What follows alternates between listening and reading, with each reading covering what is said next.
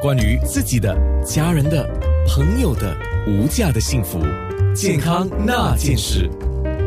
健康那件事，今天我们说到了免疫力，还有综合维他命。那药剂师叶彩怡，最后我们要来提醒一下，我们在使用这个综合维他命的时候，在使用的时候，包括了使用期。还有使用量，我们必须要注意什么呢？在服食或购买这种综合维他命时，需要注意的是，当然是它的有效日期，还有需要按照它的说明书的啊呃服用对的剂量。那也建议大家可以到一些信誉良好的商店购买，因为那里会有一些专业的人员，像药剂师啊或者营养师为您提供产品的服务跟咨询呐。你刚才提到的使用量啊，就注意那个使用的日期，过期了就不可以用吗？还是？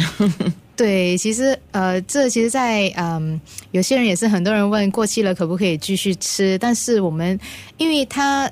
说明是有效日期，就是过了那日期就可能没有效了，所以它的成分我们不能确定，如果里面。呃，比方说有一百毫升的维他命 C，我们不能确定过了有效日期，它里面到底还有没有这个分量，而且要看你保存的方式了。对对，这是呃保存方式其实还蛮重要的。我们通常建议会嗯保存在一个阴凉、干燥，然后避免潮湿及阳光直射的地方了。是，嗯，你讲避免潮湿，那很多人就买了就放冰箱，OK 吗？